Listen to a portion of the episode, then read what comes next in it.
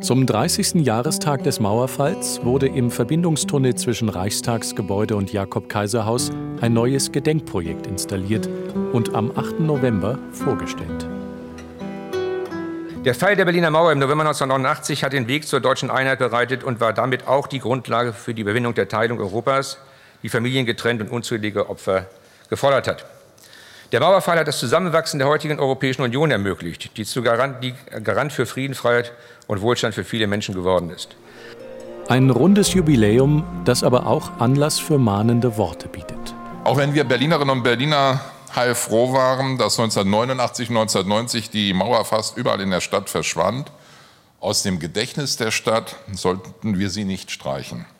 Wir müssen auch an die Opfer denken, für die die Mauer eine Todesfalle war.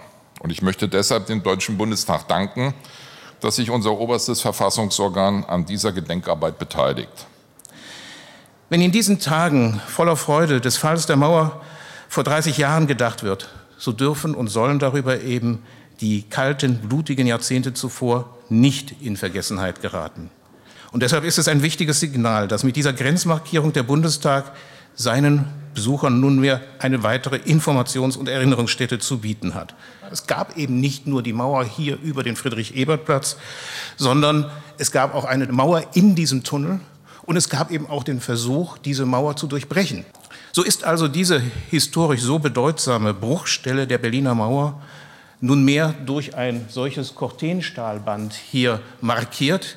Und damit haben wir mit dieser Infowand, die das Ganze ergänzt, hier eine weitere Erinnerungsstätte.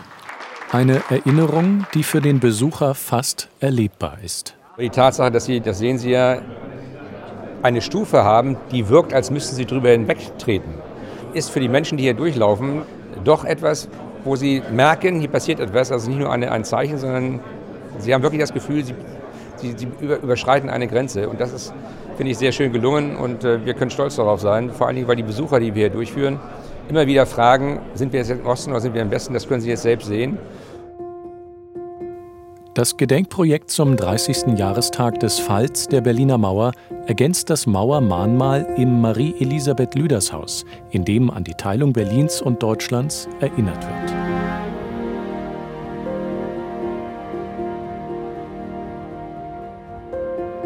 Dort sind die originalen Mauersegmente, die genau an dieser Stelle auch gestanden haben, wieder aufgebaut. Und es ist eigentlich eine Hinterlandmauer. Und das war eine besonders perfide Tötungsfalle im Grunde. Denn die Flüchtlinge, die über diese Mauer kletterten und glaubten, sie seien in Sicherheit, waren in Wirklichkeit erst im Schussfeld der DDR-Grenzer weil die tatsächliche Sektorengrenze auf dem westlichen Ufer der Spree verlief. Das heißt, solange die Menschen noch im Wasser waren, konnten sie beschossen werden, konnten sie ergriffen werden. Und es hat deshalb ganz, ganz viele tragische Todesfälle dort gegeben.